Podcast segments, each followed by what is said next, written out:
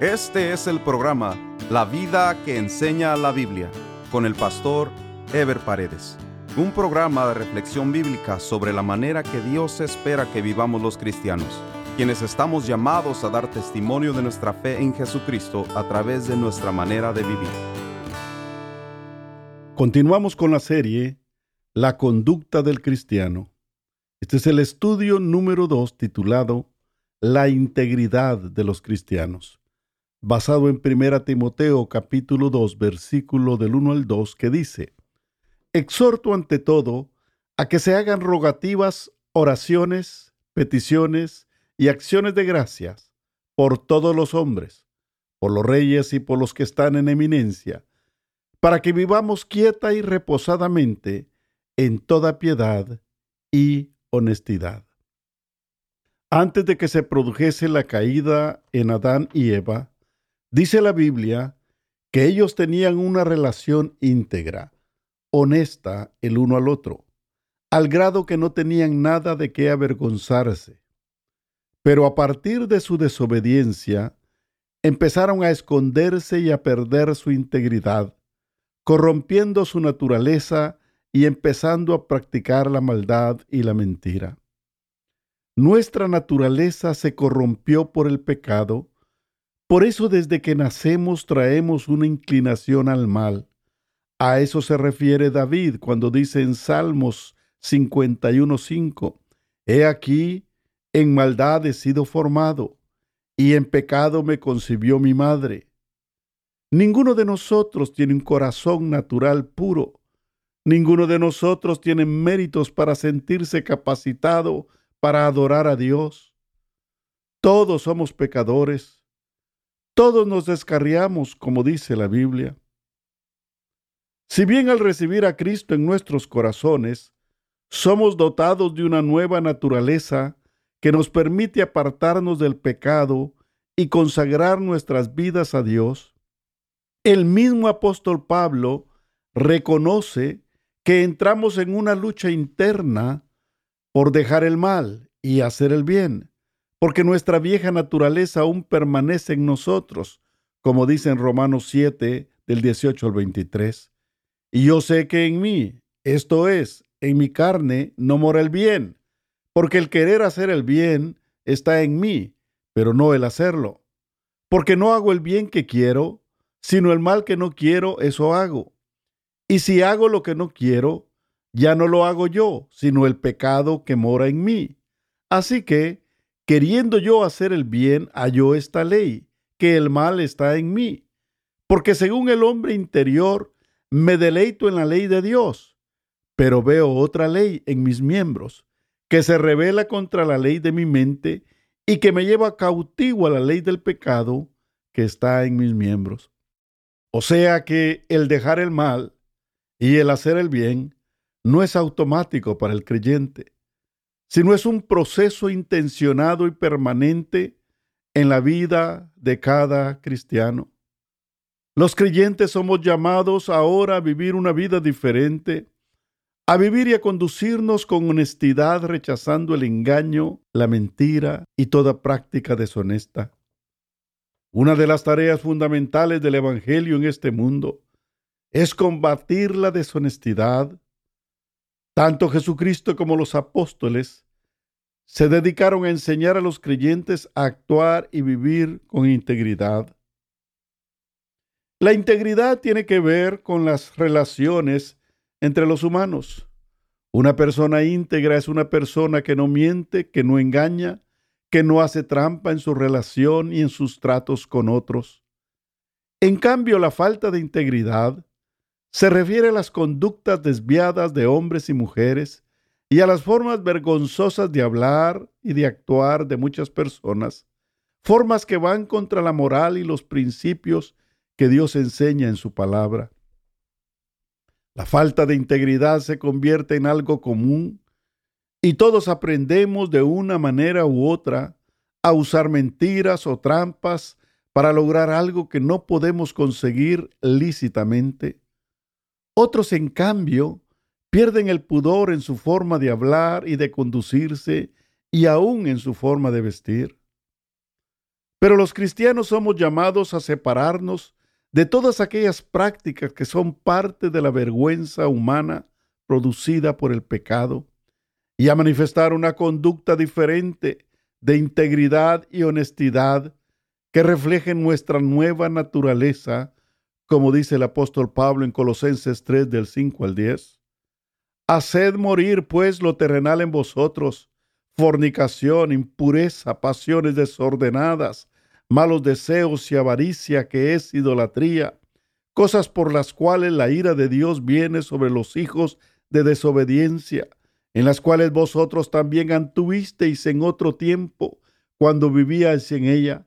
Pero ahora dejad también vosotros estas cosas, ira, enojo, malicia, blasfemia, palabras deshonestas de vuestra boca, no mintáis los unos a los otros, habiéndoos despojado del viejo hombre con sus hechos y revestido del nuevo hombre, el cual conforme a la imagen del que lo creó, se va renovando hasta el conocimiento pleno.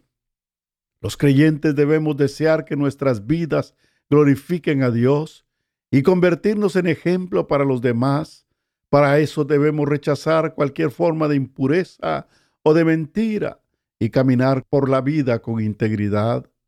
La falta de integridad se ha convertido en algo común en nuestras sociedades, pues fácilmente se aprende a mentir, a tratar de engañar a otros o a tratar de imitar a otros en la forma de ser y de conducirse. La integridad, de acuerdo con la palabra de Dios, es algo más que simplemente abstenerse de engañar o mentir en determinadas circunstancias.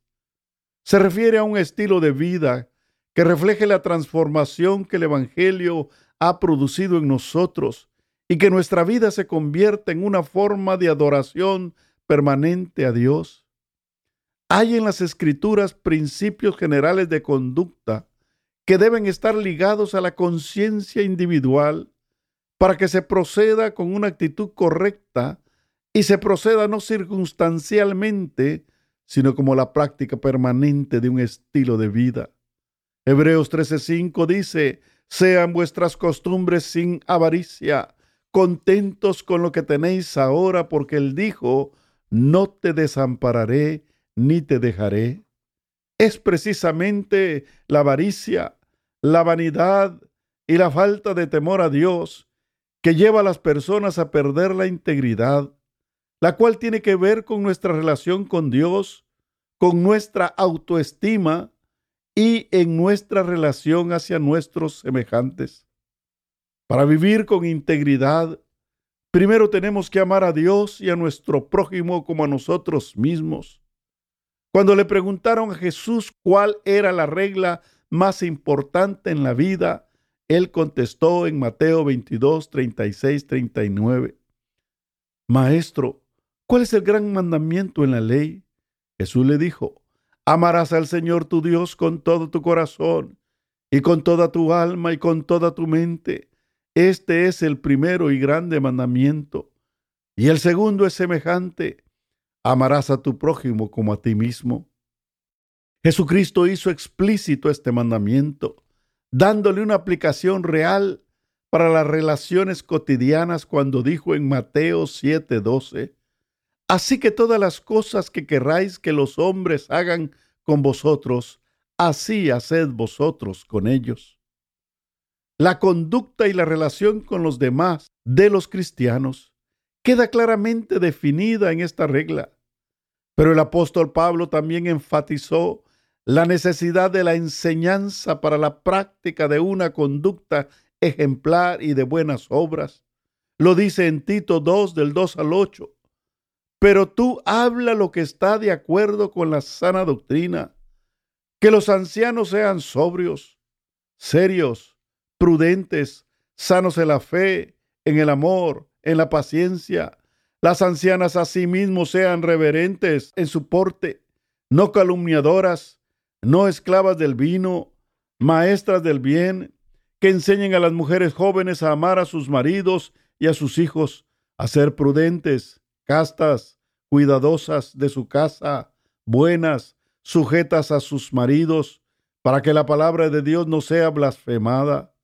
Exhorta asimismo a los jóvenes a que sean prudentes, presentándote tú en todo como ejemplo de buenas obras, en la enseñanza mostrando integridad, seriedad, palabra sana e irreprochable, de modo que el adversario se avergüence y no tenga nada malo que decir de vosotros. Los creyentes vivimos bajo presión en este mundo. Vemos lo que otros hacen, Vemos cómo otros logran conseguir cosas actuando con deshonestidad. Los mismos medios de comunicación nos presionan para hacer lo que no somos y para tener lo que no tenemos a través de la publicidad. La sociedad está llena de modelos de aparente éxito, basados en prácticas deshonestas, pero comúnmente aceptadas. Muchos mienten en los negocios y en los tratos que involucran dinero para otros es normal hacer falsas afirmaciones en su declaración de impuestos. Muchos otros mienten para faltar en sus trabajos y así sucesivamente. Los cristianos estamos inmersos dentro de una realidad social y económica que nos presiona para adaptarnos a estos estándares si pretendemos salir adelante en este mundo. Pero los cristianos hemos escogido el camino angosto evitando los estándares del mundo. Como dice Romanos 13:3, andemos como de día, honestamente, no en glotonerías y borracheras, no en lujurias y lascivias, no en contiendas y envidia. La integridad tiene que ver con todos los aspectos de la vida, tanto los aspectos económicos como los aspectos de carácter moral. Debemos evitar caer en un conformismo o acomodamiento, aceptando prácticas impropias, pero ampliamente aceptadas por la sociedad. La sociedad liberal impulsa las desviaciones sexuales y las ideologías de género. Las escuelas hacen acopio de estas tendencias, incluyendo libros y material que apoya estas ideas. Los medios de comunicación están saturados de conductas impropias que atentan contra la moral cristiana. La Biblia nos advierte respecto a las ideologías y la moral que impera en este mundo para que no la aceptemos, para que no nos acostumbremos a una moral caída y apartada de Dios. Por eso nos dice en Romanos 12:2, no os conforméis a este siglo, sino transformaos por medio de la renovación de vuestro entendimiento Jesucristo se refirió a los íntegros como aquellos de limpio corazón. Los de limpio corazón se refiere a aquellos que se esfuerzan por ser honestos, sinceros, que cuidan sus hechos y sus pensamientos, que buscan ser íntegros en toda su manera de vivir. A ellos se refiere Jesús cuando dice en Mateo 5:8, Bienaventurados los de limpio corazón, porque ellos verán a Dios. Estamos viviendo tiempos de confusión porque el mundo ha desarrollado ideas y filosofías humanas que van en contra de la palabra de Dios. Y solo la palabra de Dios puede contrarrestar estas filosofías. Dice segunda Tesalonicenses 2, 15 al 17. Así que, hermanos, estad firmes y retened la doctrina que habéis aprendido, sea por palabra o por carta nuestra. Y el mismo Jesucristo, Señor nuestro, y Dios nuestro Padre, el cual nos amó y nos dio consolación eterna y buena esperanza por gracia, conforte vuestros corazones y os confirme en toda buena palabra y obra si los cristianos no estudiamos y no ponemos en práctica la palabra de Dios, tenemos el riesgo de estar en la misma confusión que tienen los que no conocen a Dios. Además de la confusión que genera la desobediencia del mundo, vivimos en tiempos de confusión religiosa, en donde existen diversas sectas y corrientes religiosas que interpretan la Biblia de forma incorrecta y otras que usan la Biblia pero no viven conforme a la misma. Cuando carecemos de una correcta interpretación bíblica, corremos el riesgo de ser confundidos y desviados por doctrinas erróneas. Por eso el apóstol Pablo urgió a los creyentes de Tesalónica a conocer la palabra, a guardarla en sus corazones y a ponerla en práctica en su vida diaria. La palabra de Dios puesta en práctica en la vida del cristiano es el tesoro más valioso que se puede tener, porque no solo nos guarda del error, sino sobre todo nos enseña a vivir la vida de forma correcta. Necesitamos el correcto conocimiento de los propósitos de Dios para la vida. Si no, el mundo nos engaña y nos desvía de la bendición y la prosperidad que Dios tiene para nosotros. Aparte que perdemos la oportunidad de dar un testimonio en este mundo. Pero cuando hay conocimiento de la palabra, la vida cambia. Dios trae alegría a nuestras vidas porque la misma nos enseña a comportarnos y a conducirnos apropiadamente, como dice David en Salmo 119, 105. Lámpara es a mis pies tu palabra y lumbrera a mi camino. Solo la palabra de Dios puede restaurar al que se ha apartado o al que ha caído hundido en los engaños de este mundo. Cualquiera que se ha apartado de Dios o que ha sido influenciado por las corrientes de este mundo, lo único que necesita es oír la palabra de Dios, porque es la palabra la que manifiesta el amor, el poder y la misericordia de Dios para restaurar al que se ha apartado. Muchos pueden alabar y expresar su adoración a Dios, pero solo aquellos que honran a Dios con su vida y su testimonio de integridad pueden expresar una alabanza hermosa y conmovedora que llega a la presencia de Dios, como dice David en Salmos 33.1. Alegraos, oh justos, en Jehová, en los íntegros es hermosa la alabanza. Todos aprendemos en la vida a hacer cosas que no necesariamente salen del corazón. Por eso en el mundo hay mucha influencia y mucha imitación. La gente aprende a aparentar, la gente aprende a hacer y a decir lo que otros dicen y hacen, porque tienen carencia de propósitos y de autenticidad en sus vidas. Pero también en la vida cristiana sucede algo similar. Aprendemos costumbres o actitudes que otros cristianos practican. Hablamos términos o lenguaje cristiano que otros practican. Aprendemos o cantamos cantos que otros cantan. Incluso aprendemos a orar como otros oran. Si bien hay mucha conducta cristiana digna de imitar, muchas veces imitamos formas y tradiciones que no agradan a Dios. A Dios no se le puede adorar con cosas aprendidas o de apariencia. A Dios se le adora con profunda sinceridad y con todo el corazón.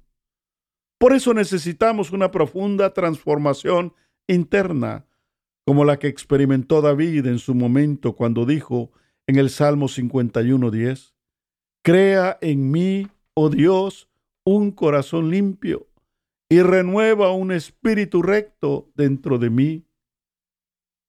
Lo que Dios quiere es que todo lo que hagamos no sea solo aprendido, sino sea una expresión genuina de nuestro corazón, producto de nuestro amor y comunión personal con Dios nuestro Creador. Si bien es cierto que venimos de una naturaleza desviada, la obra de Jesucristo en nuestras vidas incluye la justificación, lo cual significa que nuestra naturaleza desviada o torcida viene a ser corregida o enderezada, como dice Romanos 5:18.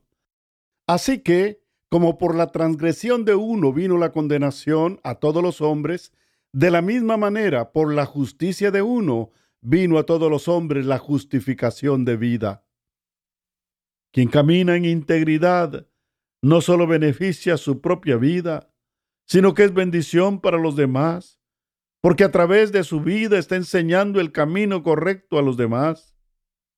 Pero además recibe la bendición de Dios en todo lo que hace, como dice Salmo 84:11 porque sol y escudo es Jehová Dios, gracia y gloria dará Jehová, no quitará el bien a los que andan en integridad.